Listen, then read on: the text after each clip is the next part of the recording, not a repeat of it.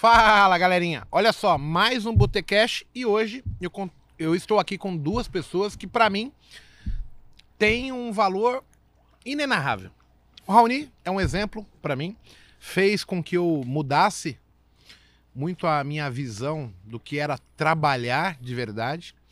E eu tô aqui com o Carlão, 36 anos trabalhando na bolsa, primeiro negro na bolsa de valores. Um dos primeiros.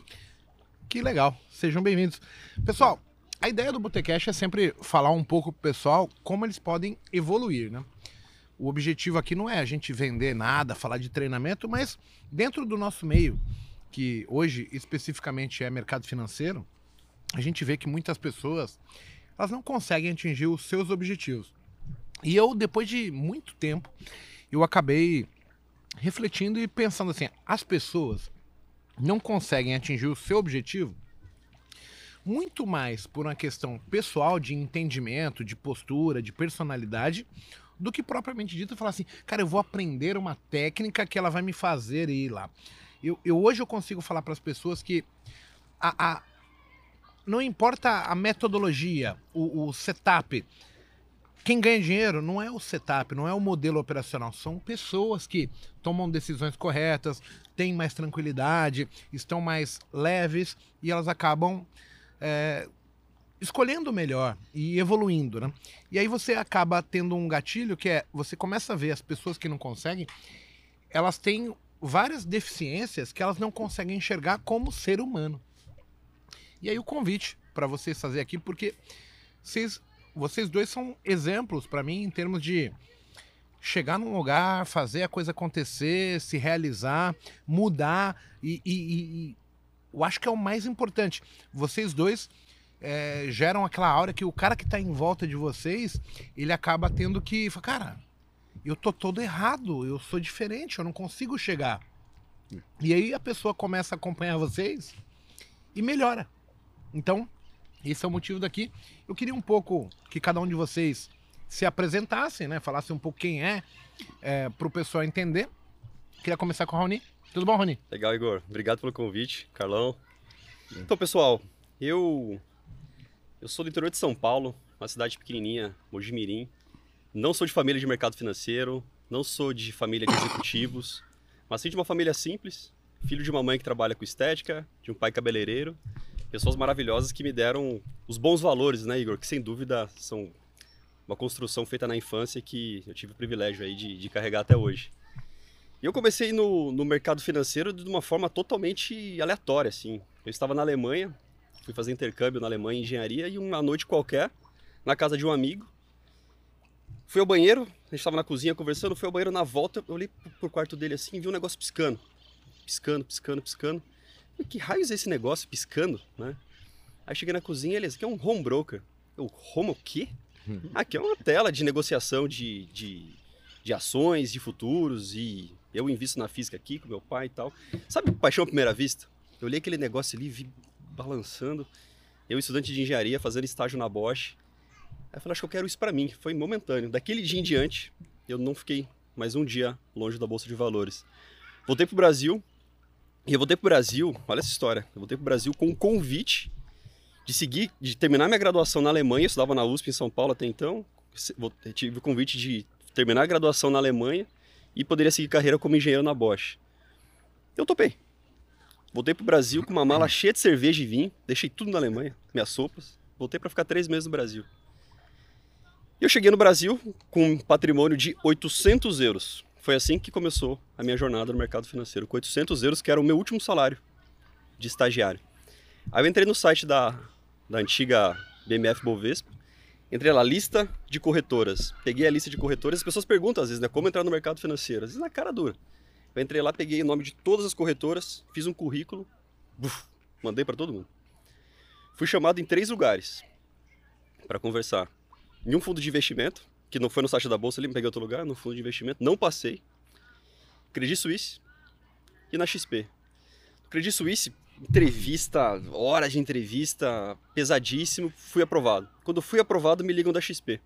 X o quê? Né? Foi o que eu falei na época, né? Perguntei para meus amigos, ninguém conhecia a XP. Fui na entrevista da XP, adorei o papo. Só que eu não falei pros caras que eu só ia ficar três meses, né? Porque eu já tava com volta pra Alemanha certa, né? E, bom, fiquei 11 anos.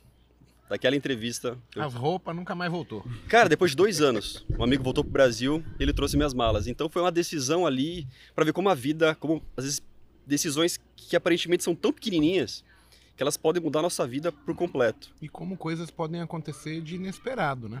Porque você É. não estava planejado e acaba fazendo isso. É muito legal. E você, Carlão? Como é que foi? Bom, primeiro, pô, muito obrigado pelo convite. Eu- eh, isso aqui está sendo, eu, eu considero isso como um- uma outra conquista da minha vida. Estar aqui conversando com vocês, com você, Igor, com o Raoni. Pô, isso aí para mim é subir vários, sabe, vários níveis aí na minha vida. Muito obrigado. Subiu degrau pra caramba. Subi Eu degrau tava pra conversando caramba. com o Carlão, descobri que a gente estudou na mesma escola, morava próximo. Nascemos no, no mesmo bairro. É muito engraçado isso. Muito interessante. Até as pedras se encontram, né? Bom, vou, deixa eu falar um pouquinho de mim. Bom, eu sou um cara da periferia, como o Igor também, nós somos da periferia. E ali o certo é o errado, entendeu? Na periferia, se a gente não tomar um pouco de cuidado, o certo, o, errado vira o certo. Só que a gente batalhou, eu, eu era fiz de estudar, eu falei, pô, eu quero estudar, eu quero progredir. Então eu vou contar um pouquinho da minha história para vocês e até o momento que eu cheguei no mercado financeiro. Tá, e foi uma carreira longa, 36 anos, eu vou falar um pouquinho para vocês aqui rapidamente. Bom, estudei, estava conversando com o Igor agora, agora há pouco, eu pegava o ônibus ali no Largo do Limão e demorava duas horas para chegar à, à faculdade. Então, eu, a minha primeira graduação foi na FMU, eu demorava duas horas para chegar, foi uma dureza.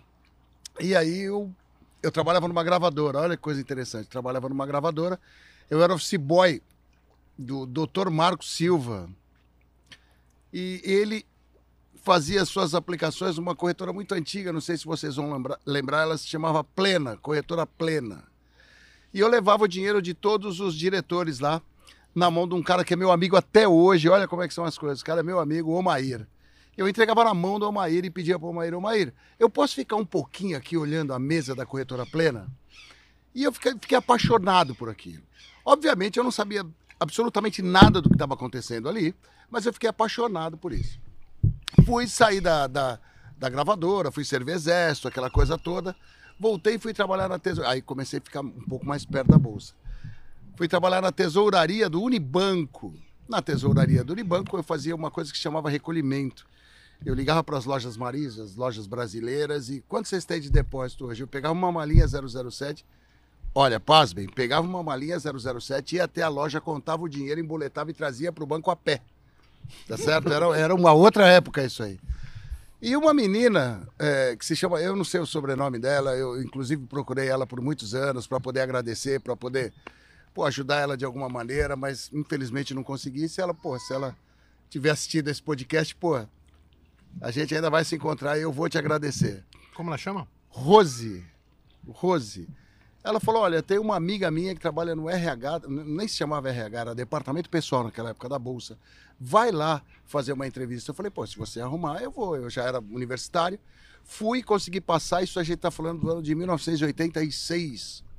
Então eu entrei à Bolsa, entrei para a Bolsa em 1986, entrei como, como auxiliar de posto, aí cheguei a chefe de posto, depois galguei outras posições dentro da Bolsa. E, e naquele momento eu percebi que eu fui um cara, um, um- o filho da empregada que ousou a se apaixonar pela filha da madame. Ou seja, eu chego e eu, eu estava falando com, com o Igor também sobre isso agora antes da gente começar. Tinham muitos, muito poucos negros na bolsa, muito poucos. Então, como é que eu fiz para adquirir o respeito? E não é pelo fato de eu ser negro que eu não, não vou ser respeitado, muito longe disso, por favor. Mas eu falei, eu vou me dedicar aos estudos e à pesquisa sobre o mercado. Então eu fui chefe de posto, eu fui participei de todos os projetos de todas as plataformas eletrônicas da bolsa. Eu fui o cara que registrou e eu tive essa felicidade de registrar o último a última boleta no pregão Vavoz foi eu que registrei. Eu juntamente com o André Demar, que é meu amigo até hoje, hoje ele é diretor da bolsa. Fiquei na bolsa, fui funcionário da bolsa até março desse ano, 3 de maio desse ano, né, para ser mais exato. E aí fui galgando postos até chegar na mesa de operações, aí todo o sistema se transformou em eletrônico, foi onde eu pude conhecer outras pessoas, inclusive o Raoni, acompanhei o começo do Raoni, o cara voava, mas isso aí a gente vai falar no decorrer do nosso podcast. E hoje estamos aí, cara, consegui aqui estar sentado com esses monstros aqui do mercado. Isso é muito legal, sabe por quê? Caiu umas garrafinhas aqui, gente. Olha só, é, eu quando eu cheguei na XP, eu, eu sou um cara humilde e eu tinha um pensamento que hoje eu consigo pontuar para todo mundo que o meu pensamento era muito limitado. E aí eu conheci o André Moraes, o André Moraes me abriu a mente, me mostrou caminhos. E depois, quando eu chego na XP, eu conheci o Raoni. E algumas pessoas taxavam o Raoni como um cara alinhador, etc.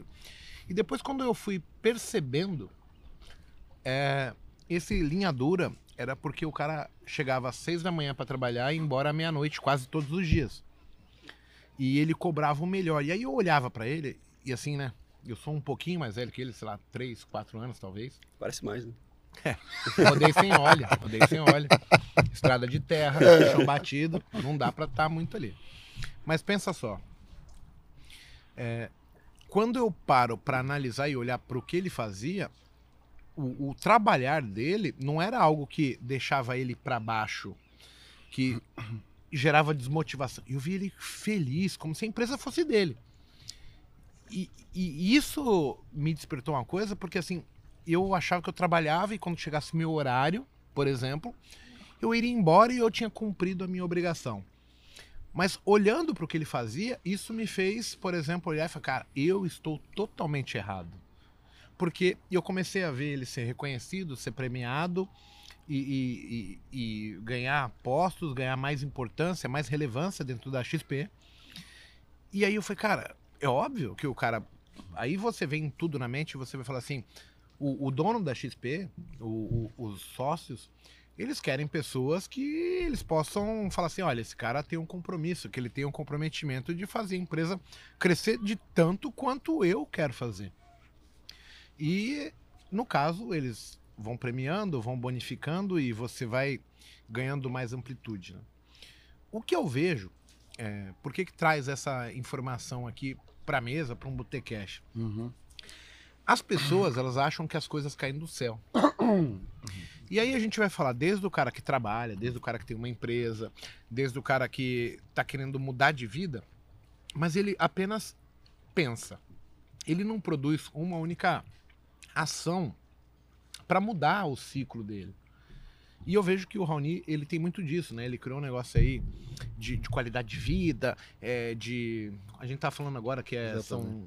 Os rounds. os rounds, que, que gera uma perspectiva, um compromisso na pessoa, fazendo ela, ela ficar ligado no- nos seus desejos, nos seus sonhos, nas suas métricas, na sua, no seu objetivo.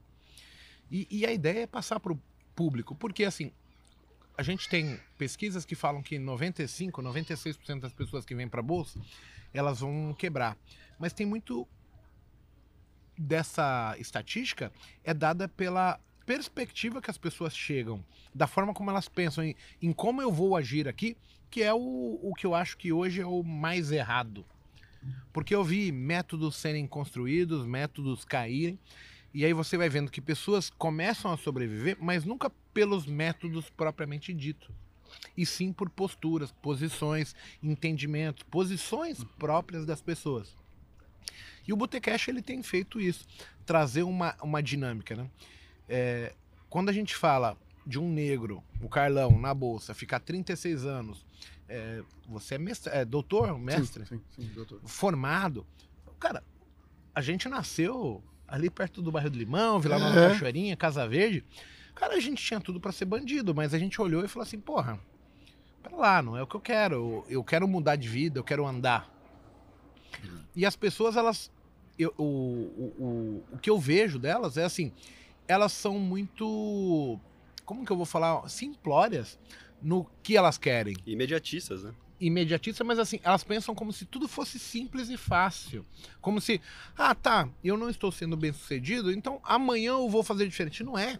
Você E requer agora? de uma série de mudanças de posturas, de, de convicções, que é muito difícil mudar rapidamente. E aí o cara vem com uma alta expectativa pelo imediatismo, E não consegue, aí ele logo desiste. Aí ele fica na, na roda gigante dos ratos, que não sai do lugar. Exatamente. Mas ele vive praguejando que ele quer mudança. A ideia nossa aqui é o que, que a gente poderia falar, o que, que a gente pode gerar para essas pessoas que gere mudança, insights, modos diferentes de pensar, entendeu? Eu gosto de falar para os meus alunos, né, para quem convive perto de mim, que o sucesso não é para amadores. E eu tenho 11 anos de XP, 11 anos de mercado financeiro, 13 anos de bolsa. E como o Igor bem colocou, é um imediatismo absurdo, assim, as pessoas querem respostas e querem sucesso, elas querem, sabe aqueles picos de agora deu muito certo, mas dá errado. Isso vai pro relacionamento, vai pra saúde, vai pro peso, pra alimentação, pra paternidade, pra maternidade. É sempre, é sempre muita, muita pressa. E não para, pensa, planeja, escolhe e mais do que mais do que qualquer tipo de sucesso financeiro, mercado financeiro, carreira, é olhar para dentro. Veja só o lugar que nós estamos. Foi um lugar que por anos eu sonhei. Estar aqui foi algo construído. E a vida me mostrou que o equilíbrio é que faz toda a diferença. Mas não é o equilíbrio de vamos lá agora passar o dia inteiro meditando e é tudo perfeito. Não. Pessoal, eu trabalhei por alguns anos, por alguns 11 anos, 16 horas por dia de segunda a segunda. Sem férias, sem expectativa de feriados. Não, sem férias. Eu já cheguei a acompanhar. Quando eu digo acompanhar como, como head de renda variável, é cuidar do risco da mesa de operações. Eu cheguei a fazer um IPO num caiaque no meio de um mangue no Rio Grande do Norte, nas minhas férias. Então, o sucesso é algo que exige esforço, ele exige tempo, exige paciência, comprometimento e ética. Não existe uma pessoa, né, o Carlão, o Igor, um pouco ética, ou ética às vezes. Ou é ou não é, ponto, não tem discussão. Isso, sem dúvida, faz uma baita diferença para a vida, né? para o tempo, para a construção, É, os relacionamentos. E, e a gente vê muito isso porque as pessoas, quando vêm pra bolsa e começam a se dar mal, elas vivem querendo dar o jeitinho, né? E o jeitinho é uma maneira de você tentar quebrar a parte certa da coisa, o, o caminho correto. É você tentando é, é, procurar atalhos em coisas que não tem como ter atalho. E quando você procura um atalho e se dá mal, vamos delegar essa culpa, é sempre culpa do outro. Não, a culpa é sua, irmão. É você que tem que ir atrás. É você que tem que se mexer. É você que tem que levantar. Pô, tudo é muito legal. Isso é muito legal. Isso é muito legal. Mas não teria valor se a gente não tivesse conquistado. Então, tudo na sua ordem, tudo no seu momento. É o momento de trabalhar, é o momento de se divertir. Agora, se você conseguir unir o trabalho com o divertimento e fazer alguma coisa que você gosta, perfeito. Você não sente o peso do trabalho. Raoni, trabalha 18 horas por dia. Hoje a gente tá junto. E eu vejo esse menino trabalhando demais, demais, demais, demais. A gente faz reuniões 10 horas da noite. E às vezes a dificuldade é achar para quem quer. Quem, se o cara aceita fazer essa reunião com a gente às 10 da noite, porque a gente tá pilhado. Você entendeu? Ontem eu fui dormir duas horas da manhã e acordei hoje extremamente feliz. Porque a gente vai conquistando marcos, a gente tem os objetivos e, e nós vamos conquistando os objetivos. É fácil isso? Não, não é fácil. Carlão? Engraçado, é fácil. porque assim, o Carlão como negro, né, eu conheci alguns negros bem sucedidos. Mas nenhum deles se vitimiza. Eles se põem em igualdade comigo, com o Raoni. É. E ele fala, cara, o que, que eu fiz? Eu trabalhei, eu corri atrás das minhas coisas.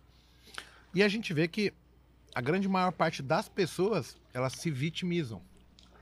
Eu não posso porque o mercado financeiro é só para bandido. Ah, o imposto de renda me ferra, o analista me ferra, a corretora me ferra. Comprei um curso ruim, fui enganado. Você aprendeu uma maneira de não fazer. Eu, eu tiro coisas boas de grande parte do que eu faço hoje. Seja bom para fazer ou bom para não, Não fazer. fazer. São maneiras diferentes de você lidar com a situação, né?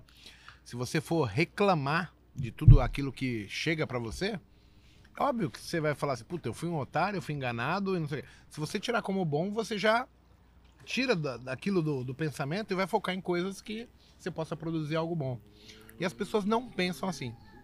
Então, hoje, eu, eu falo assim, eu tenho um bom desempenho e eu tentei fazer para os meus alunos algo assim. Se eu desse as recomendações, se eu desse os calls, as entradas, saídas, stops, eles seriam tão bons quanto eu. E isso não ocorre. Então, o que eu foco hoje é libertar a mente das pessoas, porque eu entendo que elas são limitadas mentalmente. E aí vem a, questão, assim, como tudo envolve hoje no Botecash, a gente tá falando de PNL, tá falando de força de vontade, de, de mudança. As pessoas, elas precisam ouvir experiências diferentes, insights, para que elas consigam mudar de vida, né? Então, eu sou um cara, por exemplo, que eu não leio livros, mas eu, o, o Raoni adora ler. Então, às vezes, para um cara que gosta de ler livros, se de repente você dá uma dica, ou, ou fala, olha, eu vi essa passagem no livro XPTO, às vezes o cara lê o livro e ele fala, cara, eu lembro disso. Exatamente. É, só que eu não tinha visto dessa maneira como o Raoni comentou. Isso vai fazer diferença na vida das pessoas hoje e é uma maneira que eu encontrei para ajudar melhor as pessoas do que propriamente dita falar assim, eu preciso te ensinar a operar, te dar um call. Isso eu acho que não funciona mais. E, e eu consigo ajudar as pessoas, talvez no projeto Despertar de Vida. Porque assim, eu, como você, viemos de baixo, o Rony também veio de baixo. Só que eu tive momentos da minha vida muito significativos em termos de escolha. Escolher o certo, escolher o errado. E tá certo, eu tinha até um certo medo de ir pra bandidagem, porque eu sempre tive na minha cabeça que assim, se for pra dar errado, vai dar errado na minha vez. Então, não, não vou fazer errado. É, e aí acaba que, se nós conseguirmos fazer as pessoas observar o campo de batalha, conseguindo entender quais são as maneiras diferentes de interpretar como se pode ganhar o jogo ou a batalha, é muito legal. O, o, o Carlão estava terminando aqui a conversa com ele, ele estava lidando agora no final na bolsa com o educacional. Com o educacional. Com o educacional. E a educação no caso da bolsa, por mais que a gente fale que ela tecnicamente é o órgão maior, né?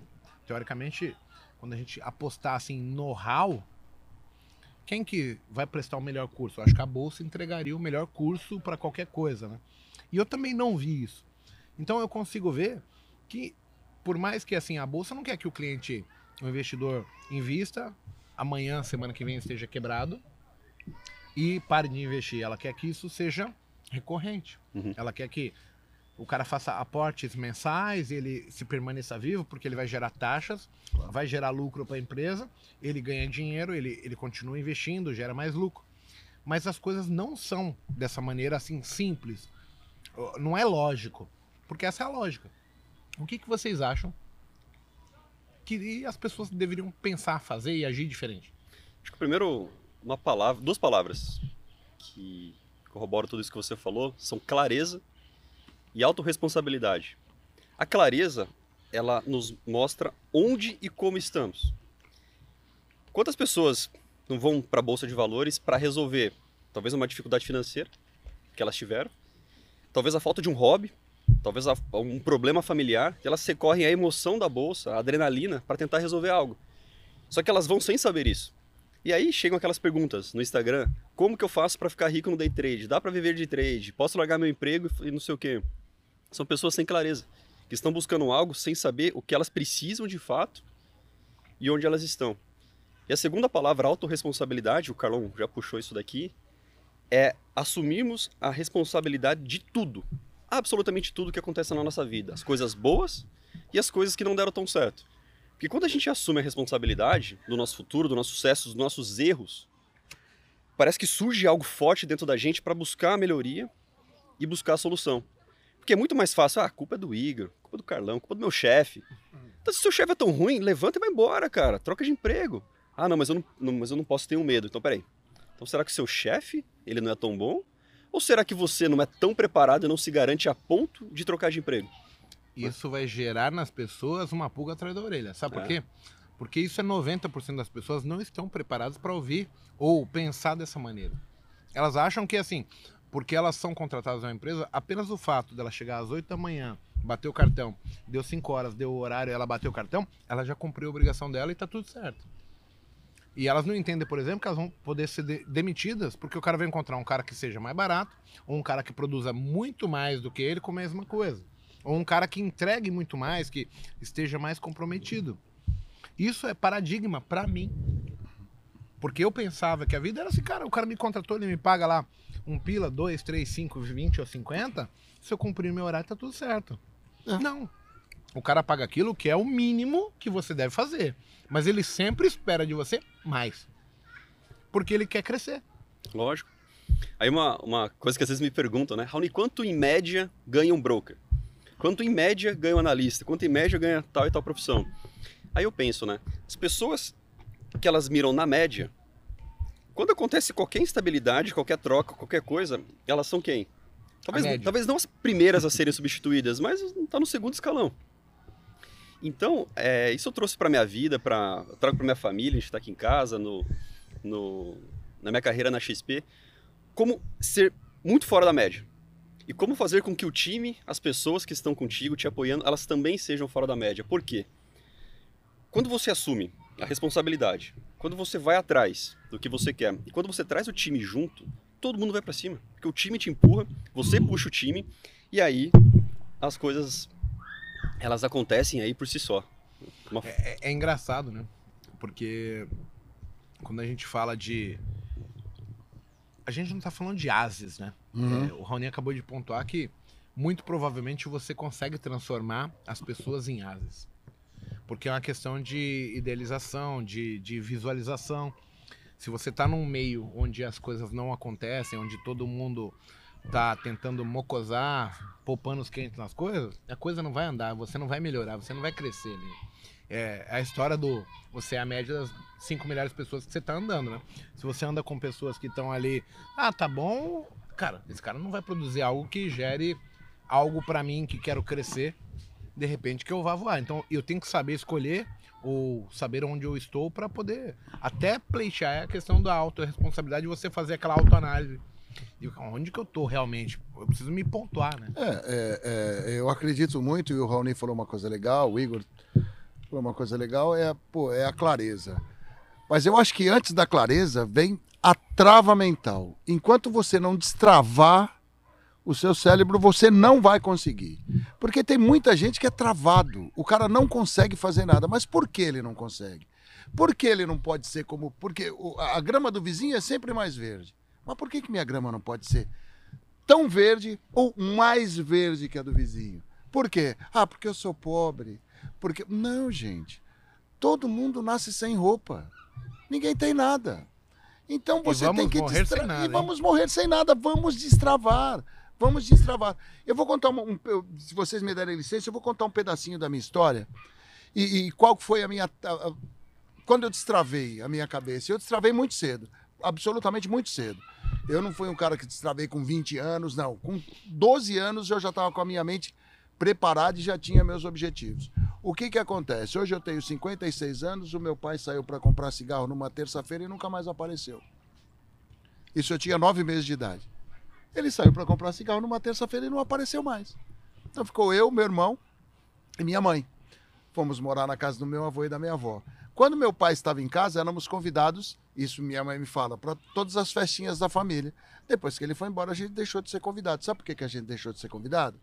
Porque a gente é só para comer.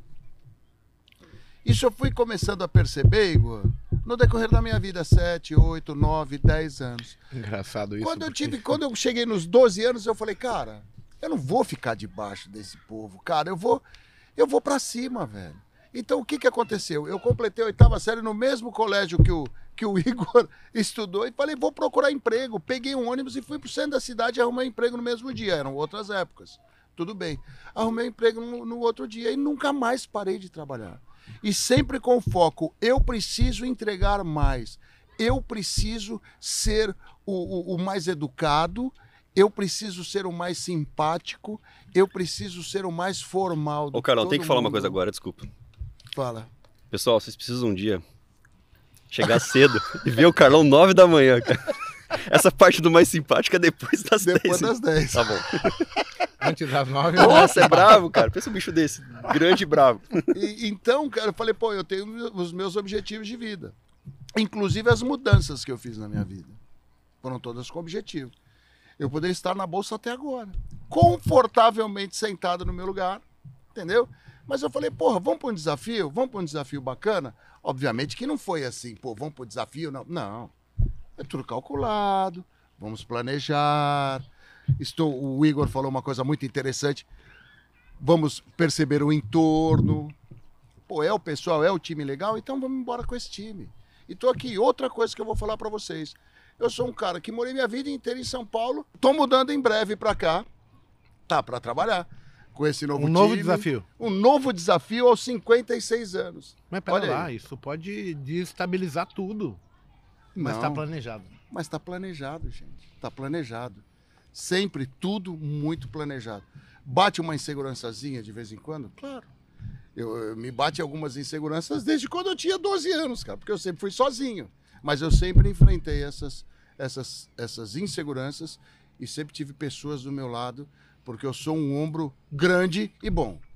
Mas às vezes eu procuro ombros também para poder. É engraçado você falar isso, porque assim, quando eu, eu saí da, da XP em fevereiro do ano passado, e assim que eu saí, né, a primeira coisa que eu fiz foi, vou quitar minha casa.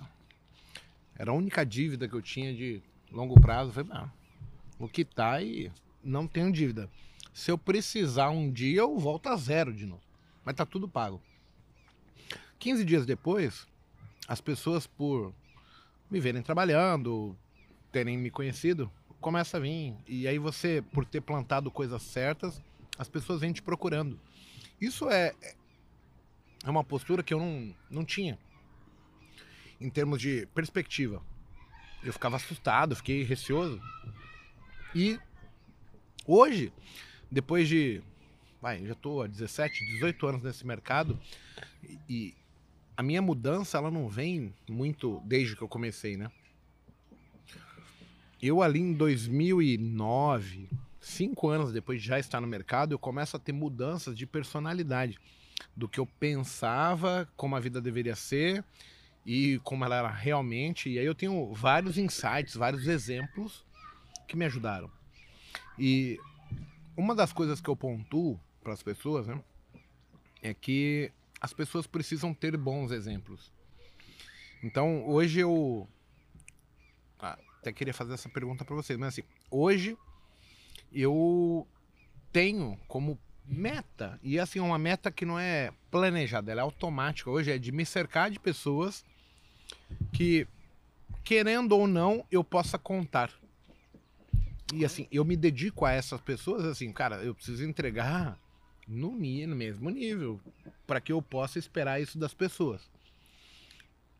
É, vocês acreditam que para assim você falou ah tudo bem você era um negro não tinha muita perspectiva a gente nasceu na periferia tínhamos tudo para escolher fazer má, más escolhas mas a gente chegou aqui o Raoni chegou onde ele chegou vocês acreditam que a gente independente da nossa força né assim o quanto eu sou bom o Raoni a gente precisa das pessoas eu, eu entendo que ao longo de- desse percurso eu vou ter que contar com pessoas para que elas me ajudem também. Porque eu posso ser o mais foda em termos de capacidade de inteligência, mas vai chegar um momento que eu preciso de braço para que as coisas comecem a acontecer. E, e eu vejo que as pessoas são muito individualistas, assim, elas acham que tudo in- incorre do dela, né? Ela tem que fazer. E ela acaba ela não se cercando de pessoas que possam vivenciar o mesmo sonho, carregar a bagagem junto para que elas alcancem o objetivo. Né? Aconteceu isso com você e com você, Rony? De, de ter pessoas que.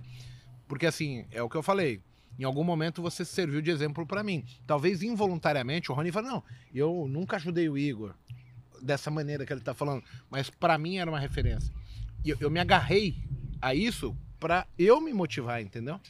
Eu tive o privilégio de trabalhar na XP, uma empresa maravilhosa. Eu sou extremamente grato assim por tudo que eu vivi lá. E a XP, ao longo da sua história, ela, ela, ela cresceu trazendo pessoas para o time e dividindo com essas pessoas.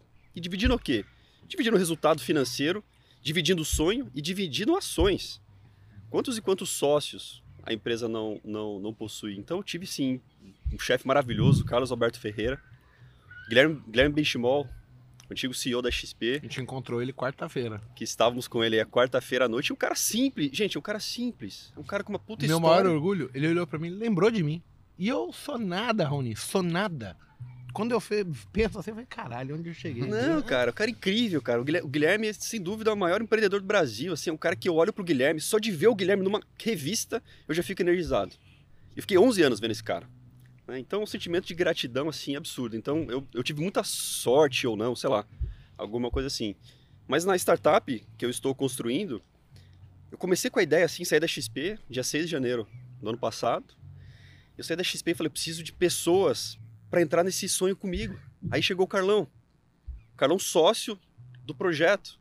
Ou seja, a gente mal sabia o que ia fazer antes, já, a gente já estava dividindo o bolo. E não aquela história de, não, um dia eu vou montar um modelo de sociedade para dividir. Não, quem está no risco, vamos embora, vamos junto, e vai dar certo tudo junto. E vamos mudar a vida. Não é só a vida minha, do Carlão, do Nasser, da Jaqueline e das demais pessoas que estão com a gente. São famílias. Então, como mudar, na verdade, a família do Carlão? Como mudar a família, a minha família, a família de todas as pessoas que estão com a gente? Então, a gente vem com essa pegada, Igor. É, é isso que eu quero falar. As pessoas elas meio que se excluem de tomar risco e de dividir sonhos com as pessoas e procurar pessoas que têm boa índole, bom caráter, pra falar, cara, vamos junto. E, e foi o que eu fiz e eu só me dei bem fazendo isso. Eu, eu, cara, eu agradeço a Deus.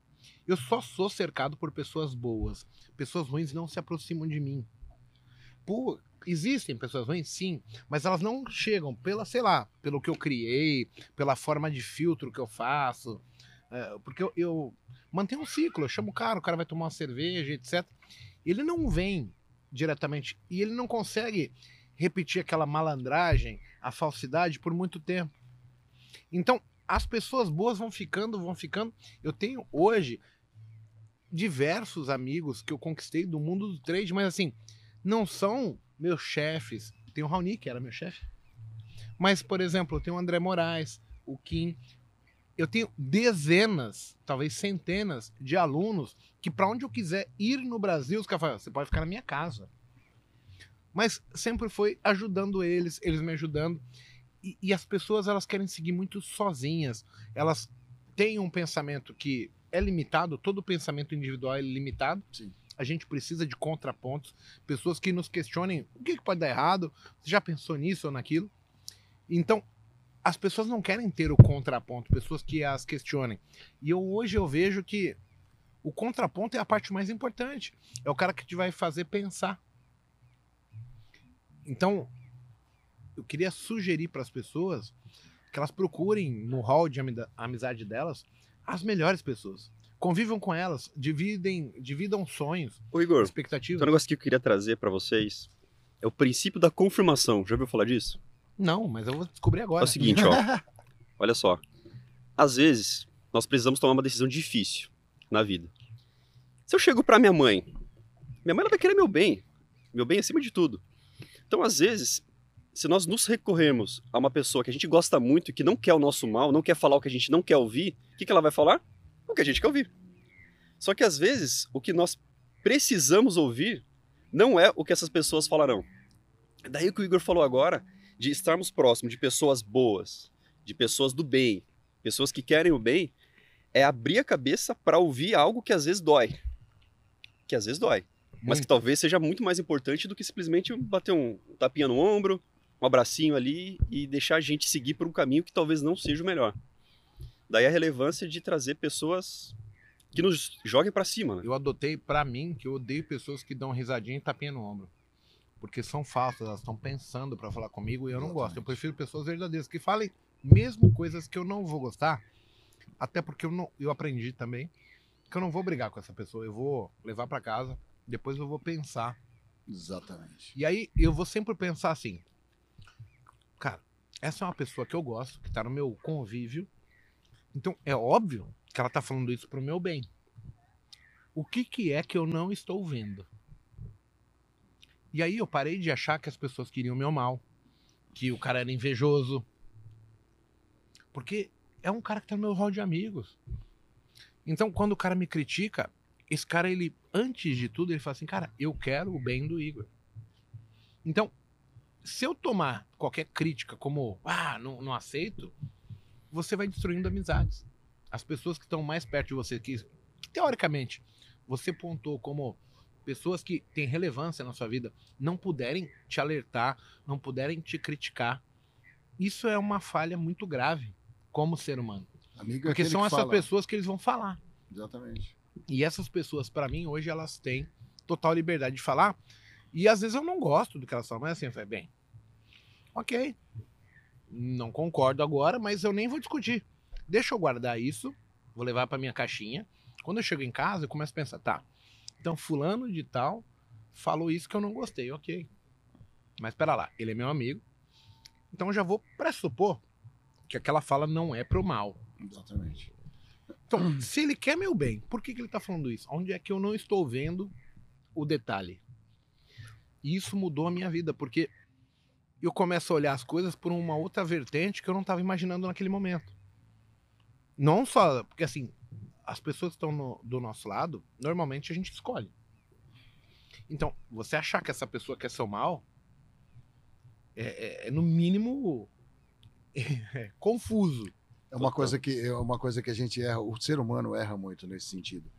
Porque se essa pessoa já passou por- pelo seu filtro natural e ela já faz parte de um rol de pessoas importantes e relevantes para a sua vida, essa pessoa te dá um toque, te dá um alerta ou fazer uma, uma pequena correção, mesmo que a gente não goste. É o que o Igor está falando. Vamos levar para casa, vamos dormir com essa crítica e no outro dia a gente conversa.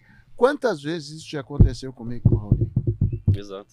Quantas vezes isso já aconteceu? Um outro detalhe que eu aprendi, assim, eu quero ter pessoas que sirvam como amigos, não como pais. Exatamente. Porque os pais, eles acabam falando assim, ah, meu filho tá indo mal, eu vou fazer por ele. Eu prefiro muito mais hoje pessoas que me mostrem caminhos e eu tomo as minhas decisões. Só que eu aprendi que assim, não é toda decisão que eu tomo que vai dar certo. Então eu tenho que estar preparado que assim, eu vou tomar decisões, eu vou errar, mas eu também sou o cara que vou corrigir. E, e no caso, por exemplo, do nosso meio, é, no meu, analista, o cara ele busca um, um suporte, uma mentoria, achando que você é o pai dele. Porque ele espera que ele vai errar e eu gere uma solução mágica pra Uhum. tirar o erro, né? E não é assim. Tipo, eu jogue metiolate sem arder. e aí é que a coisa não funciona, porque eu não consigo intervir nas decisões das pessoas. A Ele- Ele quer essa ponderação, mas eu não tenho controle, porque ele que toma as decisões. Agora, se esse cara chegar em mim como amigo, é diferente, porque como amigo eu consigo pegar os meus amigos, o- o- as pessoas que me cercam e falar, olha, o pessoal ali tá com aquela dificuldade. O que, que vocês sugerem? Aí cada um vai pôr, cara, ó, eu fiz assim, eu acho que dá pra fazer assim. Ó, essa maneira que você fez, ó, veja, vai dar errado aqui. Mas se você fizesse dessa maneira, você podia chegar ali e ali você vai ter outro ponto de decisão. E as pessoas querem só o imediatista sempre. Mas como solução também. Isso é ruim. As pessoas, eu vejo que elas querem a liberdade. Elas querem a liberdade de tudo. Liberdade financeira, liberdade geográfica, liberdade de, de tudo. Só que elas têm medo.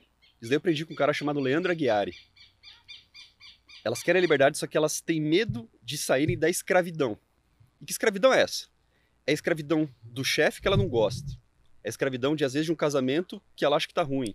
É a escravidão de ter sempre um analista do lado dela falando que ela precisa comprar ou vender porque ela quer a liberdade de ganhar o dinheiro, mas ela não tem, mas ela não é responsável pelas decisões dela. E, e baseado nisso, como a gente pode ajudar as pessoas para que elas consigam se agora autorresponsabilizar e entender que as decisões delas é o que vai fazer elas vivenciar os sonhos delas? Roda tem um negócio chamado Roda da Vida. Já ouviu falar? Não. Roda da Vida. Pense numa pizza de 12 fatias. Cada uma dessas fatias representa uma área importante da nossa vida, como espiritualidade, espiritualidade relacionamento amoroso, eh, finanças, eh, hobbies, eh, amizades. Para cada uma dessas áreas, nós damos uma nota de 1 a 10. 10, excelente. 1, coisa não está tão legal. É um negócio tão simples, pessoal. É tão simples que ao preencher a roda da vida, nós somos capazes de olhar, nos- de olhar nossa vida de cima. E aí enxergamos as diversas áreas e muitas vezes é um baita de um chacoalhão. Fala, peraí, eu dei nota 4 pro meu casamento? Peraí, o que, que está acontecendo? E ao ter clareza de como estamos em cada uma dessas áreas, cabe a nós tomar uma decisão para reagir em relação àquilo. Então, Igor, acho que um primeiro passo é a roda da vida, cara. Algo tão simples que só digitar roda da vida aí na imagem, imagens do Google já vai aparecer a roda. Eu também posso te mandar um template aí que eu uso. Não, no Google fica melhor, porque senão eu vou ter trabalho. É, então tá bom. Então tá no Google. E aí já é um bate no chacoalhão. Às vezes dói. Ver a verdade. Mas será que o cara consegue se julgar autorresponsável pra ser honesto ali com ele? Mas é um começo. É um começo. É um começo. É colocar no papel Porque eu que... vejo muita gente se roubando, entendeu? O cara, ele, ele finge. Outro dia, a gente tava na live minha. Aí teve um cara que tava reclamando da bolsa, falando que só tinha jogo de ladrão, que os bancos roubam todo mundo. Aí ele, eu falei, cara, mas quem errou foi você, pipipipó. Uhum. Ele falou, não, fui eu. Eu falei, cara, você não tá convicto disso. Você tá praguejando aí, falando que bolsa é ruim, que não sei o quê. Ele, não, não, não, fui eu. Foi, então me faz um favor, escreve aí, eu errei, eu sou o culpado pelo meu fracasso. Ele não escreveu na live. Não escreveu. É, É difícil. é difícil. É difícil você falar, é eu difícil sou um bosta, assumir. eu preciso melhorar. Mas é verdade. Ó, É tem azeitona aqui, alemão. Tem Chega mais. É difícil assumir. Qualquer tipo de erro, qualquer tipo de fraqueza, é muito difícil assumir. Vem aqui com o papai. Isso já é uma, é uma espécie de trava que a pessoa tem. Ele não assume. Tem gente que não pede desculpa aí. Você já, já, Ó. você já encontrou pessoas assim? Já. O cara não pede desculpa. O cara muda a postura, mas não pede desculpa. Por quê? Pô, isso é uma coisa simples, cara. É assumir, eu errei. Porque pedir desculpa, ele vai falar, cara, eu agi errado. Eu errei. É, eu errei. Ninguém, é, mu- mu- muito poucas pessoas estão preparadas para assumir o fracasso. Muito, mesmo que seja temporário. Pô, desculpa, eu errei. Sabe? Sabe uma coisa que me doeu, Carlão? Já algumas vezes? Não vou falar que não dói mais, dói um pouquinho, mas é gratidão.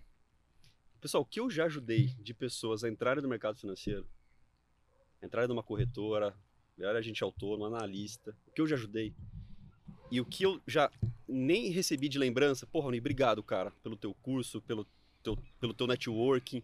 Pessoas que eu cheguei, que elas chegaram a me mandar mensagem que estavam desempregadas, que eu cheguei a ligar para pedir a chance dela ser entrevistada, ela conseguia a vaga e esquecia de ligar depois. Só que isso eu aprendi que a gratidão a gente não espera. Não espera mesmo, assim. Mas faz o que tem que ser feito. Faz Se o bem. você esperar gratidão, você vai se decepcionar. Total. E aí você vai se tornar uma pessoa amargurada, porque assim, pô, você vai falar, cara, eu não vou ajudar mais ninguém. O nosso papel não tá em cobrar a, a outra pessoa.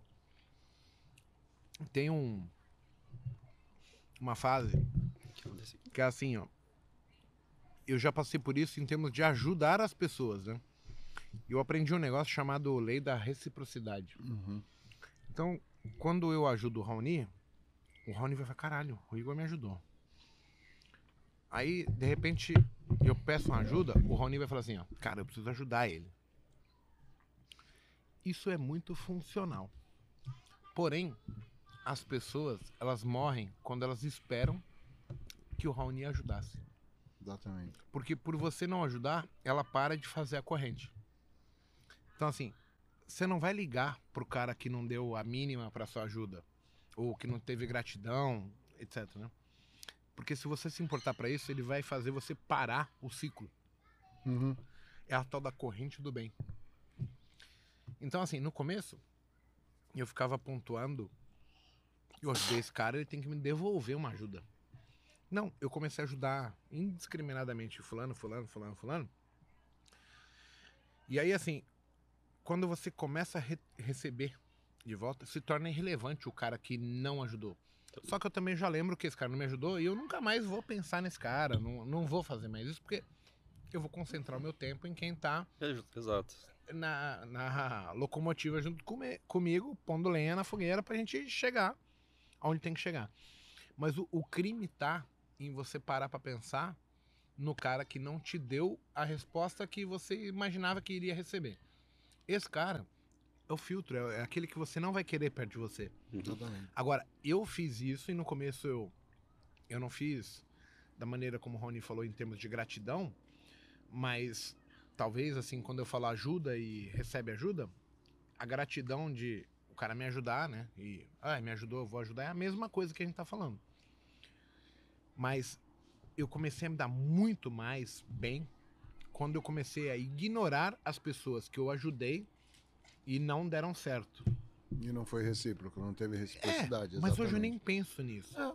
Porque no nível que eu tô, eu tô recebendo tanta ajuda de outras pessoas que eu já ajudei, que aí hoje eu consigo mensurar assim, na balança, tipo, quem eu ajudei tá aqui, quem eu ajudei e não me respondeu tá aqui. Então, o mais relevante pra mim tá aqui. E essa é a corrente que eu falo que para as pessoas que elas têm que fazer. Só que assim, incorre dela escolher pessoas certas, ter um círculo, um hall de amigos legal. Então, eu cresci na periferia, eu tinha tudo para me tornar um bandido. Eu optei por sair de lá. Aí vale só tocar para as pessoas o seguinte: o que, que eu posso esperar se o Igor tivesse lá na periferia andando com esse hall de amigos eh, bandidos ou não, ou que não estão muito aí com a vida? Tá, eu posso tentar ajudar todos eles, mas assim, que tipo de devolução essas pessoas poderiam me devolver? É que ajudar, Igor, é um negócio difícil, cara. Eu, eu gosto muito de ajudar pessoas de idade. Faz anos já, que já que eu ajudamos asilos, casas aí de repouso, e porque elas precisam de ajuda. Só que às vezes não é simplesmente você olhar para uma pessoa assim e falar, preciso ajudar aquela pessoa. Às vezes ela não quer, cara. Ela não quer. E às vezes uma pessoa que ela não quer ajuda, ela pode ser perigosa para ti. Agora, aquela pessoa que ela precisa de uma oportunidade, veja, vou dar dois casos super legais que estão acontecendo aqui na, na nossa empresa. O nome ainda é segredo, hein, Carlão? A gente não pode, não pode escapar aqui, hein? João e Ricardo. João e Ricardo. Carlão e Raoni, dupla sertaneja. é, duas pessoas que estão trabalhando com a gente, no momento estamos em 10.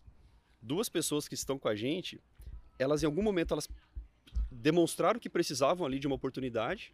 A gente deu um pouquinho de linha na pipa, elas abraçaram de um jeito. E hoje uma delas está na nossa equipe de, de relacionamento com clientes e a outra está vindo para o mundo de tecnologia. Ou seja, elas precisavam um pouquinho de ajuda, nós também precisávamos de ajuda, demos um pouco de espaço e aconteceu, cara, de forma totalmente é, natural. E, e, e é maravilhoso montar um time assim, porque uma coisa é você justificar porque, você, porque a sua empresa é legal para a pessoa vir. Outra coisa é quando se conecta. Simplesmente se conecta de uma forma transcendental ali, é difícil até explicar, e, e, o, negócio, e o negócio vai. Essas pessoas, sim, eu faço questão de, de empoderar para. Eu tenho hoje um negócio chamado assim, eu, eu consigo ler a alma da pessoa. Porque normalmente as pessoas chegam, elas trazem uma energia com elas, né? E logo você fala assim, nossa, é uma energia boa. Gostei Uhum. desse cara. Ou assim, nossa, meu, que pesado, né? Quer colocar? E o meu filtro já começa aí. Uhum. Se a áurea não bater, eu já nem vou mais procurar, porque eu sei que não vai dar muito certo. Não vai dar certo, ó. Não? Tá bom. Você tem muito disso, Carol? Tenho. Tenho. Você consegue ver, ter esse feeling hoje? Tenho. Cara, algumas pessoas eu prefiro manter uma certa distância. Verdade. E algumas pessoas que foram muito amigos no passado, hoje eu procuro manter uma certa distância. Não abandono, mas mantenho distância. E aí a gente vai criando filtros. Você acredita que as pessoas Não. possam ser tóxicas? Com certeza. Nossa, eu tô, eu tô. Preciso falar uma coisa. Manda. Eu tô aqui uns, alguns minutos com uma imagem na cabeça. Eu tava esperando um momento para falar dessa imagem, Uhum. mandei pro Carlão. Sobre pessoas tóxicas, sobre energia, tudo isso. Eu recebi essa, essa, essa imagem aí no, no Instagram. E vou tentar explicar lá para vocês. Uma mulherzinha assim, desenho. E em cima dela, uma nuvem preta. E do lado, essa mesma mulher e a nuvem preta em volta dela. Primeira, a nuvem preta em cima, a segunda, a nuvem preta embaixo.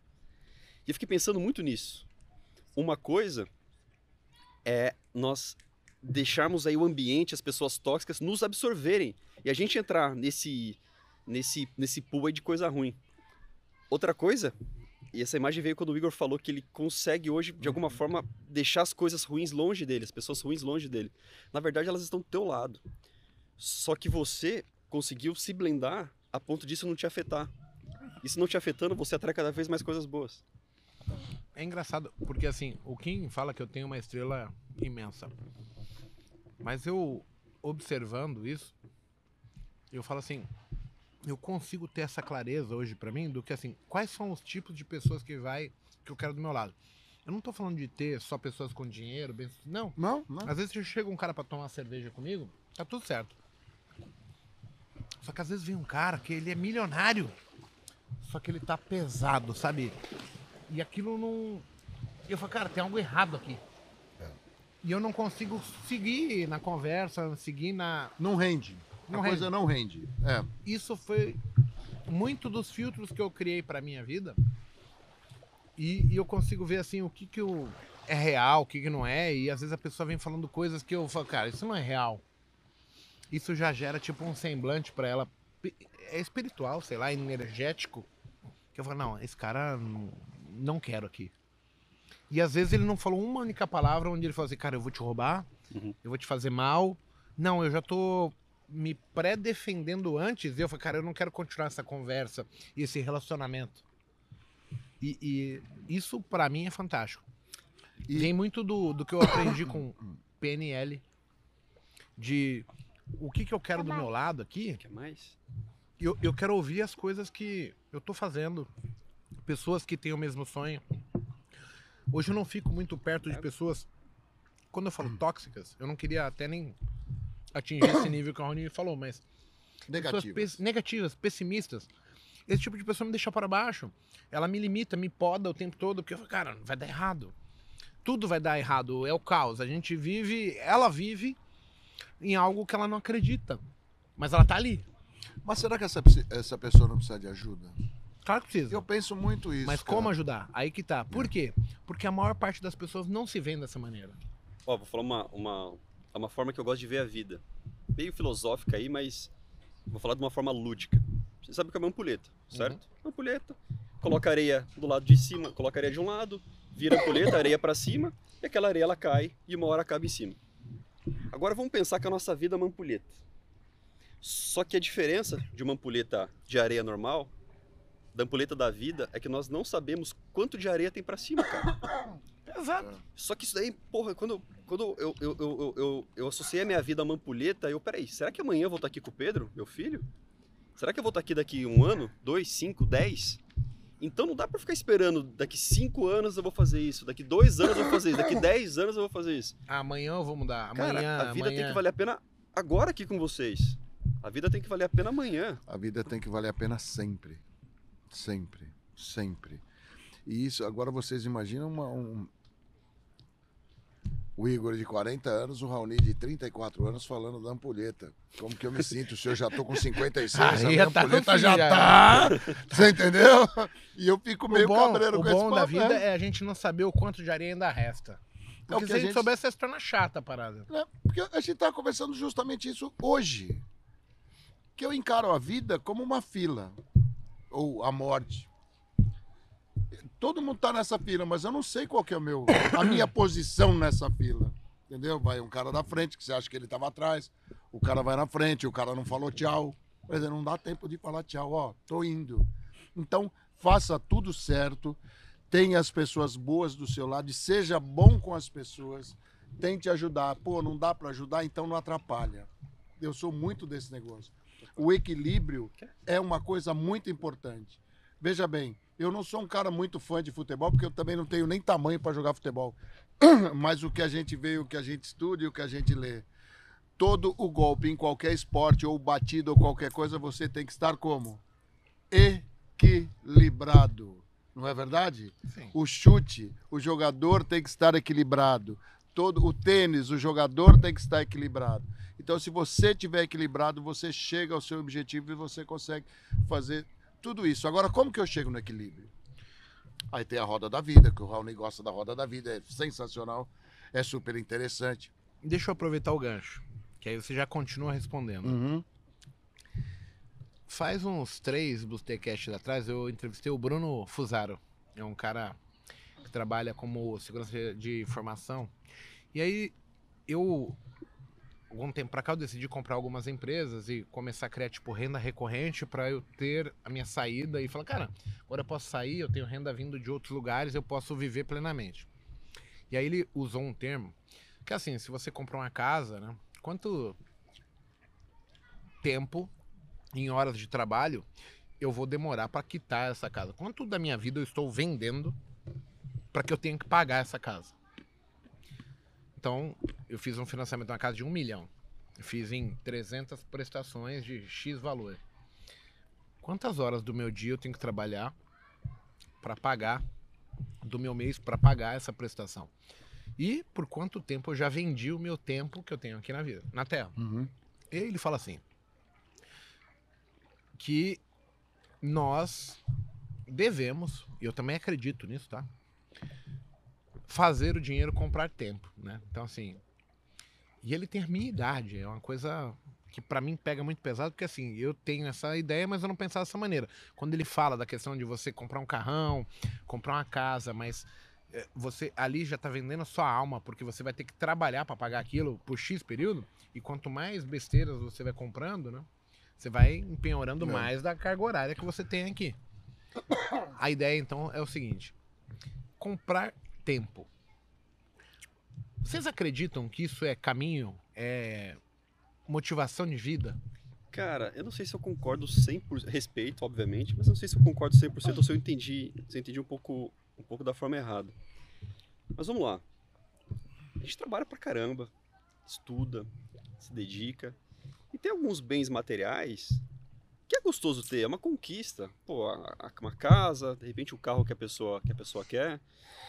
Ah, então não sei se é, é abrir mão do tempo ou não. E outra coisa, talvez Não, é uma forma dura. Pensa assim, ele não tá falando que você não deve conquistar a sua casa. É o Mas- momento que você vai comprar. É o Não, momento e, e que até você assim, vai você adquirir. pensar tudo em horas, né? Assim, É. Não, mas, mas fechando só um ponto aqui importante.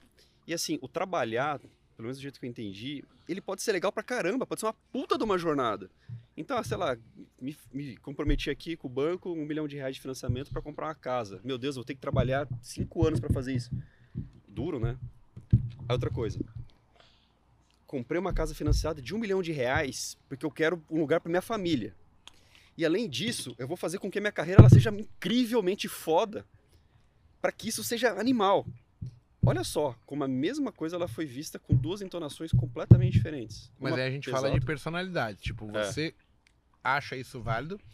E eu, por exemplo, eu não. Agora depende. Agora o cara que comprar para os outros ver, ostentação, é um carro que não ele quer, mas porque eu vi. É, mas eu, eu nem vou chegar nesse ponto, porque eu acho que esse cara aí não, não é. Mas, por exemplo, ó, eu não tenho o sonho, pessoal, de me tornar um Guilherme Bentimol. Porque hoje, por exemplo, eu acho que ele tem condição de viver a vida dele, mas ele vivencia o sonho do que ele construiu. Eu acho justo, mas assim, eu mesmo não quero isso pra mim. Eu gostaria de ter dinheiro e, por exemplo, hoje parar e falar, cara, eu vou conhecer todos os países do mundo, todas as cidades, e eu não queria te ter o compromisso de ter que ir trabalhar. Eu, eu penso assim. Claro que, por exemplo, eu tenho um trabalho que ele é muito flexível e pra mim é justo até falar, cara, eu poderia trabalhar de qualquer lugar do planeta, porque eu tenho internet. E eu gosto muito do que eu faço. Mas eu gostaria muito de ter essa liberdade. Não quer dizer que, por exemplo, eu largaria o que eu faço, porque eu acho que minha vida também se tornaria monótona. Então eu tenho que ter alguma coisa que me dê ânimo, mas ao mesmo tempo eu acho que a obrigação, é, eu acho que tem muito mais a ver com a ideia de, cara, eu preciso trabalhar, trabalhar, trabalhar, e a gente esquecer que a ampulheta ela tá de ponta cabeça e a areia tá caindo. É que essa liberdade, Igor, ela é um pouco relativa, cara. Sabe por quê? Quando eu saí da XP, as pessoas me ligavam, e aí, Rony, vai aposentar? E agora, né? Vai, vai para onde? Não sei o quê. E eu falei, ah, vou tirar um período sabático. Eu tirei dois dias. Dois dias. Fui pro Guarujá. Poxa, precisava trabalhar mais Triplex? financeiramente? Foi Cara, pro triplex? Precisava, preciso trabalhar? Preciso muito trabalhar. Sabe por quê? Preciso dar um exemplo para esse cara aqui, ó. Pedro. O que, que é o trabalho? É, por questão de- do dinheiro por si só, felizmente não. Só que trabalhar me faz bem. Sabe? É o tá no game, no jogo, na, e, e ajudar pessoas, empoderar pessoas e ser exemplo. Então, é, aí eu aprendi que esse negócio de viver de renda e viajar o mundo, às vezes, cara, pode ser uma desculpa para pequenas coisas que a gente às vezes deixa para depois. Eu, eu tive carreira em Nova York. Eu cheguei a fazer em um ano 72 voos, São Paulo, Nova York. Eu, o Pedro era muito pequeno ainda. Eu vinha para o Brasil, passava sábado e domingo com o Pedro e com a Jaque e passava a semana em Nova York. E sabe o que eu aprendi? Que dá para viajar o mundo. Você pega um avião, senta no avião, chega, viaja, volta. É, ah, Rony, precisa de dinheiro? Óbvio que precisa de dinheiro. Mas com planejamento dá para fazer. Você pode ir num, ficar num hotel em Nova York e gastar 10 mil dólares à noite, ou você pode ficar num lugar e gastar, sei lá, 50 dólares à noite e curtir a cidade tão bem quanto. Então, o, o que eu quero passar para vocês é o seguinte: cuidado com falsas desculpas para o futuro de coisas que às vezes dá para você fazer agora. Um, só um outro exemplo eu posso falar para vocês, para não falar muito. Certa vez, morava no Brasil, bom, estou no Brasil, né? É, eu, eu comuniquei com a minha esposa, com a Jaque, que nós íamos ter um ano incrível, de muitos passeios e viagens e tal. Sabe quais eram os passeios? A gente não saiu do país, saiu do passeio acho que uma ou duas vezes. Pegava de manhã no sábado, descia pro litoral, pra praia, passava um dia na praia, comia um camarãozinho, dormia numa pousada, voltava. Gastava, sei lá, pouco, um final de semana, e tinha um puta final de semana legal de casal. Então é. Né, Pedro? Pedro não tinha nascido ainda. Né? É como aproveitar o momento com pequenas coisas e não simplesmente planejar, planejar, planejar, planejar e o tempo passa, a areia da ampulheta tá caindo. Então, aí... mas aí também é meio controverso em termos de falar assim, que eu preciso trabalhar pra caralho pra conseguir uma posição do caralho. Total. Porque para eu ser feliz, teoricamente, eu preciso de muito pouco. Exatamente. A felicidade tá na simplicidade. Não, aí eu concordo. Então, assim, mas é que a gente. É engraçado isso. Uhum. A gente vai trabalhando, trabalhando, e a gente até evolui, né? Mas a dívida vai acompanhando os compromissos e a gente nunca tá leve. A gente vai se enchendo de bagagem nas costas e você vai carregando um, uma série de peso que você sempre julga, cara, tá muito pesado isso aqui, se eu, se eu parar agora eu morro. De afunda. É. Então, como mudar isso? Porque é, com, é complexo. É, é, baseado em expectativas, em desejo. A gente vai ter o cara que quer comprar uma Maserati e tem um cara que se contentaria com Fusca. Exatamente. É. Eu tenho um amigo, recentemente ele apareceu com uma Porsche aqui em casa. Ele tem um patrimônio de um milhão de reais. Você comprou uma Porsche de 400. Eu olhei para ele e falei, cara, porra, mas você pegou 40% do teu patrimônio e colocou num carro legal, puta carro bacana, mas é um, algo que te desvaloriza, que, que desvaloriza a depreciação. Será que era o momento da tua vida de fazer um negócio desse? Só que o cara tá tão feliz com o negócio que, sei lá, Igor, é tão difícil essas coisas, né? Então, é. Assim, Como você só... pontua pra uma pessoa que tá achando que é. é o melhor negócio do mundo? É, então, só que assim, eu sempre fui muito conservador, sabe? Muito por, por mais que trabalhar em renda variável, eu sempre fui muito conservador com, com o meu patrimônio é, sempre construindo, construindo, um passo depois do outro. Estou construindo hoje é, um, um, um, imóvel, um, algo dinheiro que já está juntado, está separadinho, tá? Não tem uma, uma dívida. Foi algo totalmente planejado. Então acho que é uma coisa legal da gente tentar mostrar para as pessoas de que é, não precisa querer resolver tudo de um dia para o outro, não precisa entrar numa bola de neve de dor, de dívida, de problema e e, e, tocar a vida com mais tranquilidade, né, com clareza e dando e dando e dando os passos de forma controlada e não querer resolver tudo Mas de um eu dia acho outro. que além da clareza a gente precisa ter leveza. Leve. Dá para fazer, você vai lá e faz. Olha que coisa leve aqui. Eu tava falando com o Igor aqui, pô, mudar, vamos fazer, vamos acontecer, uma coisa uma coisa leve, que não vai me onerar, não vai me, me tirar o sono. Então, faça é, é, tome decisões que te torne leve. É a mesma coisa que você ter uma posição na bolsa e não conseguir dormir.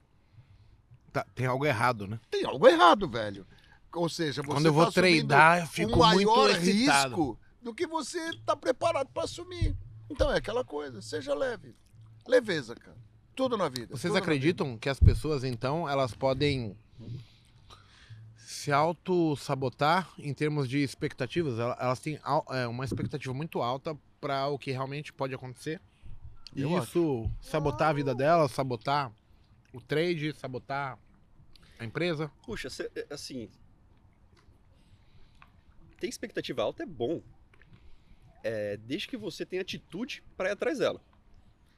Lá na, lá na XP, as minhas metas eram assim: ah, como a gente pode dobrar de tamanho neste ano? Como que pode, ou seja, eram metas audaciosas, metas grandiosas, só que essas metas, elas me davam combustível para mim, para o meu time, para o Igor, para nós irmos além. E não era aquela meta de, meu Deus do céu, sentimento de culpa e medo. Né, Pedro? Tá quase caindo aqui. é... Então, acho que ter, expectativa, ter metas grandes, desde que você tenha atitude para ir atrás e fazer acontecer, pode ser bom. Agora, uma coisa é você colocar uma meta, um sonho absurdo e vontade, ela é importante. Por que vontade ela é importante? Porque ela te dá aquele, como se fosse a faísca de uma vela. Ela vai lá, tum, dá uma ignição inicial. Só que se você não coloca o motor para rodar, se não coloca combustível, não Lenha pra acontecer, queimar. Daí a importância de ter vontade e ter empenho. Vontade é o começo, empenho é o que vai fazer a roda girar. Isso é perfeito, porque a gente vê que tem várias pessoas cheias de vontade, cheias de sonhos. Mas quando ela se vê na condição de eu sou responsável por fazer isso aqui acontecer, elas começam a culpar as pessoas ou arrumar desculpas por ela não estar conseguindo. E aí eu já avaliei assim, muitas pessoas elas têm a questão de alta expectativa no início, que é uma coisa extremamente ruim, porque no início tudo pode dar errado, né? Você não conhece, não domina, não só que como você tem uma alta expectativa, a sua decepção também ela é maior. Ela é alta. É, vai ser alta, exatamente. E aí aquilo vai te desmotivando de uma maneira que você não consegue concluir. Né, ô João? Ô, João não, ô, Pedro. Ó, Pedro, qual é o seu nome, cara? Não, é porque é João Pedro meu, então. Ah, então tá certo. Só não deixou eu terminar. Deixa eu fazer uma última pergunta pra gente terminar essa live aqui. Se vocês fossem dar conselhos e eu queria que o, o Carlão desse conselhos para pessoas mais humildes e o Raoni para empresários. Porque tem muito disso. A gente tem pessoas bem-sucedidas que chegam aqui, só que elas também acreditam que por elas serem bem-sucedidas no que fazem, elas vão ser bem-sucedidas aqui. Elas quebram a cara. E temos pessoas que são trabalhadores. Pessoas que vieram lá de baixo, igual a gente. Só que elas não têm a dimensão do que é isso aqui. E elas vêm despreparadas financeiramente ou até mesmo mentalmente do que elas vão enfrentar. Sendo que a gente vai falar que mercado financeiro é a Fórmula 1 dos investimentos. Tá. É, não, Fórmula 1 não. O day trade seria a Fórmula 1 dos investimentos. Mas vamos pontuar que o mercado financeiro é o mercado mais concorrido do mundo porque você pode ganhar dinheiro apenas pela sua própria capacidade, pela sua própria decisão. Isso é incrível. O que, que vocês falariam para essas pessoas que estão chegando, que são mais humildes, são as pessoas que somos eu e você lá atrás, que tinha como escolher tudo de errado, não escolheu, mas eu quero também pôr minha cabeça para fora da água. E o Raoni, que tem uma visão mais corporate, de um cara bem sucedido, que já faz coisas boas, conseguiu sucesso, mas ele chega com certa arrogância, que ele, ele não dá a devida importância a ele ser um novato inexperiente no mercado financeiro. E aí ele erra por soberba. O cara que tá chegando por inexperiência, ele erra meio que por burrice, por arrogância, por achar que ele é mais do que ele realmente é, entendeu? Posso começar? Mãe. Não, eu preciso começar. Então começa. Essa eu preciso Essa é começar. sua. Essa eu preciso começar. Igor, estudei minha vida inteira e aí eu tive que tirar um tempo. Eu, eu, eu, eu, eu, quis isso pra mim. Eu dei aula numa universidade lá perto, lá perto de onde a gente nasceu. Durante três anos. E eu sempre falei pra pessoa que me convidou. Eu dei aula na GV, eu dei aula no INSPER, eu dei aula na, na, na, na São Paulo, diversas escolas de negócio. E eu fui convidado para dar aula numa universidade lá perto de casa, ali na Barra Funda. Você sabe qual é. E lá o público, o alunado, é um alunado que vem de metrô, de trem. Então se encontra tudo ali. A universidade é muito ali perto. E eu comecei a perceber o seguinte: a, pergunta que eu respondia com maior frequência: pô, como você conseguiu entrar na bolsa? E não é uma coisa. Eu tenho BMW faz muito tempo. E eu ia de BMW para a faculdade. Porque, cara, e aí os alunos iam, eu chegando, eu saindo. E eles começavam a perguntar e eu falei, pô, eu preciso fazer alguma coisa para abrir o olho desse pessoal. Bom, o meu discurso era o seguinte, Igor. Eu vim do mesmo lugar que vocês. Eu vim do mesmo lugar que vocês. Se eu conseguir chegar, porra, não sou milionário, não sou- mas eu consegui tirar. É, é, é, Eu gostei muito desse tempo que vocês já tirar a cabeça para fora d'água. Vocês também conseguem. Sabe o que falta hoje? E o conselho que eu dou, e, eu- e olha, é, a, a- a vida é uma coisa muito interessante, cara, muito interessante. Ontem eu estava levando um papo com o Raoni e a gente, o, a gente estava falando o quê? De autoestima. Você lembra que a gente falou de autoestima sobre uma situação? O jovem, eu gosto muito de jovem, porque eu sou professor universitário. Então, o, o jovem é o meu combustível. Falo, gente, vocês têm que ter autoestima, vocês têm que ter autoestima alta, vocês podem ser o que vocês quiserem. Vocês têm que estudar e se preparar. Porque você chega. Você chega. O mercado financeiro, isso que você, que você fez a vida toda, isso Deixa eu que o Raoni fez a pontuar uma vida coisa toda. que é importante. Ah, no meu meio, tem várias pessoas que vão falar assim, cara, eu estudo pra caralho. Eu assisto vídeos é, de, de manhã até de madrugada. Só que às vezes eu acho que essas pessoas estudam de uma maneira errada. Exatamente. E aí eu queria que você pontuasse o que é estudar da maneira certa. Porque assim, eles estudam. Às vezes eu vejo um cara me acompanhando e ele tá ouvindo cinco lives diferentes, com métodos diferentes, Exatamente. ativos diferentes. Estamos falando de públicos totalmente diferentes. Eu estou falando daquele jovem de 18, 19 anos que quer tirar água pra, que quer tirar a cabeça para fora d'água. É aquele cara que veio da periferia, que quer sair da periferia. A periferia é maravilhosa, eu gosto, eu adoro a periferia. E ele quer ter uma posição. Igor, eu tô falando para você, não é o cara ser o cara da mesa. Como você foi, como você foi. Não! Nem passa pela cabeça dele ser isso aqui. É ter uma posição para sentar Igor, e ganhar 3 mil reais por mês. O cara estuda para ter essa posição. Eu falo para os caras, cara, a gente pode conseguir. Se você for ver hoje o salário, o salário desses meus alunos, dos meus ex-alunos, eu nem dou aula mais lá, encerrei a minha história lá já tem um tempo. Cara, a história de vida do cara chegar para você, Igor, eu sou professor, cara. Eu encerro minha, eu encerrava minhas aulas 15 para as 11 da noite. A menina chegar e falar baixinho assim, professor, olha só, que coisa triste. Eu preciso ir embora mais cedo porque vai ter toque de recolher onde eu moro. E aí, cara? Cara, vai embora. Vai, pra amanhã casa. não- vai para casa. Amanhã a gente recupera. Vai para casa, amanhã a gente vê. Eu era o único professor na universidade, isso todo mundo sabe, todos os meus amigos sabem, que eu dava o, meu, o número do meu celular, desse celular aqui, ó. Eu dava o meu número, se o cara estivesse estudando a qualquer hora, eu falo, eu respondo qualquer hora. Vai estudar minha disciplina, que era mercado financeiro, gestão de investimentos. Pode me ligar que eu te ajudo. Tem que ajudar. Agora, é estudar. Agora, estudar o quê? Por exemplo, o seu público é um outro público. É o público que está querendo, pô, como eu opero opção, como eu opero... Não. Esse meu público, eh, público dessa universidade, resolvi trazer esse pessoal para esse papo aqui, porque eu acho muito importante. A gente tem que pontuar que existe gente assim. Existe gente que quer crescer na vida e existe Tem, gente que não e tem a a, mínima maioria. condição de absolutamente nada. E a maioria das E pessoas. o cara não tem assim. condição de absolutamente nada. Então, o que eu digo para esse pessoal? Estudem, cara. Estudem. E o que é estudar? O Igor fez uma, uma pergunta sensacional. Não é você entrar no YouTube e ver métodos para operar opção. Primeiro você tem que aprender o que é uma opção. Primeiro você tem que se graduar. Primeiro você tem que aprender a ler e a escrever. Porque o que mais existe nesse Tem gente Brasil que me pontou no chat e o cara está escrevendo tudo errado. Analfabeto funcional. Eu pedia uma operação e pedia para eles escreverem um relatório.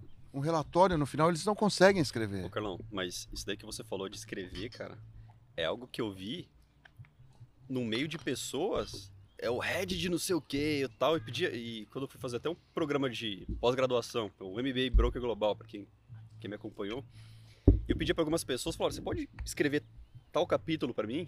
E era o cara de determinada área. A pessoa não sabe escrever. Não, pera, mas não é o cara que ganha milhões e não sei o quê. Concordância. Não sabe escrever, cara. É muito louco isso. Então, é, o, o pontuamento meu é o seguinte, ó. As pessoas chegam e elas começam a atirar pra tudo que é lado. É. Eu acho que se você quer ser bom em alguma coisa, você tem que ter foco. Só que a situação que esse cara chega, principalmente o, o nosso lado, o cara mais humilde, ele tá chegando, vendendo o almoço pra comprar Pra janta. janta. E ele acredita que se ele aprender mais métodos, mais fórmulas, mais teorias, ele vai deslanchar. E na verdade é o que polui a mente dele faz ele travar. Ele precisa escolher um método, um- um- um- uma vertente. Cara, entre tantas que tem. E eu não tô pontuando siga a mim, siga o Rony, siga o Carlão, não é isso. Mas mostrar pra ele que ele tem que ser mais assertivo. Porque senão fica muito banal, porque assim, eu descobri que para você se tornar bom em alguma coisa, você vai errar. Então, o, o teu sucesso, ele não é baseado pelas decisões de acerto, e sim pelas decisões onde você corrige o erro. O acerto, ele não dói. Você fez, passou. Agora o erro você tem que mudar, pensar, refazer. Se você ficar com N situações, milhões de teorias, você não sai do lugar. Não sai do lugar. Não sai do lugar. Todas elas sugerem uma posição diferente. Exatamente. Então, assim, na sua concepção, até como professor, o que, que você su- sugeriria em termos de assim, direcionamento para o cara estudar mais firme, qualquer metodologia que fosse? Qualquer metodologia, qualquer uma, qualquer uma, qualquer uma. Você tem que focar e tem que saber exatamente o que você quer. E aí você tem que ter clareza. A partir do momento que você tem essa clareza, aí você vai para cima desta metodologia. Qual foi a clareza que eu usei na minha vida? Eu hoje me considero uma das pessoas que mais entendem de regra de renda variável no Brasil Regra. regras de renda variável. Você imaginar, eu pesquisei isso por, durante anos, anos, anos, anos. Qualquer tipo de. Então eu sei, eu não preciso mais olhar o manual da bolsa. Isso está tudo na minha cabeça. A gente está montando o curso, fazendo uma aula, alguém me olha e fala: pô, mas se acontecer isso, acontece isso. Que acontecer isso, acontece isso. Eu foquei nisso. Eu foquei nisso. Se eu for fazer um day trade com você, por exemplo, você vai acertar um, eu vou errar 50. Porque não é minha praia. Mas se eu for falar de regras, Se você for lascado. falar de regras, se você for falar de mercado, se você for falar de produtos, aí é minha praia. Nós estamos, a gente, nós estamos construindo um- um- uma coisa. então você tá acabou de fazendo uma resumir que você domina aquilo que você tem foco. É. O que você focou a sua vida inteira, você domina. Eu domino aquilo. Porque se fosse para eu dominar tudo, eu não seria bom em nada. Entendeu? Eu tenho o meu nicho. O meu nicho é bolsa, o meu nicho é produto, o meu nicho são regras. Entendeu? Então é isso. Para formar hoje um broker, o que, que o broker precisa saber? O broker precisa saber de métodos? Não. Não. O broker precisa saber de produtos e precisa saber de regras. E é onde eu entro. Aí depois eu pego esse broker, formo esse broker entrego para você. Aí eu ensino métodos para ele. Exatamente. Entrego para o Raoni. O Raoni ensina métodos para eles. Mas antes de aprender isso aqui, ele tem que passar por mim. Ele tem que ficar aqui comigo e aprender tudo. E você, Rony? Em relação à, à forma de, de educação, É, o que falar para esse cara bem sucedido que ele ignora, negligencia que ele é um iniciante aqui? cara, desculpa. O cara que chega muito bem sucedido em qualquer área que ele trabalha, mas ele vem operar a bolsa e ele ignora que ele é um iniciante. E ele comete erros que às vezes são brutais, perde um dinheiro violento apenas para sustentar o que o ego dele achando que ele era bom. É uma, acho que é questão de humi- humildade. Saber o que você sabe, saber onde você precisa de ajuda. E saber pedir ajuda, né, Igor? Pra você, para os demais especialistas aí, de levantar a mão e falar: olha só, eu sou bom nisso daqui, mas eu não sei o que você faz. Então você pode me dar uma orientação, uma mentoria, alguma outra coisa. Sem dúvida, as pessoas mais talentosas aí que, que eu conheci, elas souberam contratar pessoas para fazer o que elas não sabiam, elas souberam pedir ajuda, elas souberam levantar a mão em um momento que. É engraçado, né? Porque o cara, quando ele tem empresa, ele fala, porra, o meu financeiro tá meio capenga, ele vai lá e contrata um especialista no financeiro. Se ele tá com problemas contábeis, ele vai arrumar um contábil bom. E aqui ele não sabe nada, mas ele não faz isso, ele não, não procura essa ajuda. E eu não tô falando de contratar, e sim de tomar. Cara, eu não entendo nada, eu preciso saber, procurar algo que entenda. Mas aí, às vezes, pro empresário, cara, que é o cara que consegue resolver contratando aqui, contratando ali, ele quer ele, ele resolver rápido, talvez na empresa dele. Aí ele chega na bolsa, ele também quer resolver rápido. Aí ele se mete num, em algo aí que ele não estudou, que ele não se preparou e se arrebenta. E aqui é engraçado, né? Porque o corte ele é na carne, na hora. O ganhei, perdi, vai na, na, na faca. Sai na na, faca, na urina, já na hora. Na às, vezes, hora. às vezes numa empresa você vê a pessoa, ela tá ali encostada, você demora pra perceber, né? Que o negócio não tá, tá dando certo. Agora no mercado financeiro o resultado é, na, Amanhã ou é quando inst- instantâneo. Né? você tá apertado. O, o, o que, que a gente poderia sugerir para esse cara em termos assim de o empresário tal, que ele falta humildade, né? mas como abrir a mente dele e falar assim, uma grande sacada sua, um insight para que ele pá, desperte. Porque tem muita gente assim.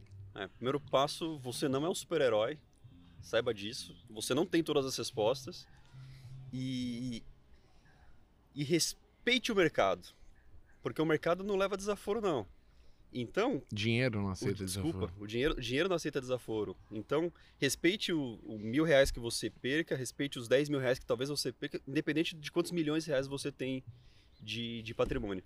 Ah, só perdi. Quanto que eu já ouvi isso? Ah, só é. perdi é. 100 mil reais. É, só 100 mil. Ah, só perdi um milhão. Pô, um milhão, cara. Quantas casas populares não pode fazer com um milhão? Então, respeite o dinheiro e saiba que você precisa aprender. Sentar com o Igor aí, fazer a mentoria dele e, e, e, dar tempo e dar tempo ao tempo. É, eu nem vou falar que ele deveria sentar comigo, porque assim eu não tenho paciência muito quando o cara tá arrogante ainda. E... eu passo antes. É, só que é engraçado, né? Eu dou cursos para pessoas que normalmente 90% delas estão machucadas. E a gente queria ver isso bem antes de acontecer, né? O cara que vem para se preparar. Porque assim, aí você já tem o cara como ganhador, né? Você vai, cara, o cara chegou antes dele se meter a besta, ele vai chegar aqui e vai fazer a coisa certa. A grande maior parte das pessoas, elas primeiro se lascam e elas chegam com um, uma conta é, psicológica muito forte. E, e, vem aquela questão assim sempre do recuperar na frente do aprender. É, e aí, é. meu, bota o cara no círculo dos ratos ali que ele não sai do lugar. Então, para quem ficou aí assistindo a gente, a dica é estudar mas estudar de uma maneira assertiva, de uma maneira mais focada. É, lembrando que quanto mais a gente pratica, mais a gente vai eliminando, lapidando erros e melhorando aquilo que a gente já faz. É, é uma naturalidade do ser humano isso. Então, queria agradecer o pessoal que assistiu a gente aí. É, muito obrigado e até o próximo Botecast. Obrigado, Raoni. Obrigado, Carlão. Valeu, gente. Foi um prazer. Obrigado, Igor. Obrigado, Carlão. Valeu, pessoal. Valeu. Grande abraço. Valeu.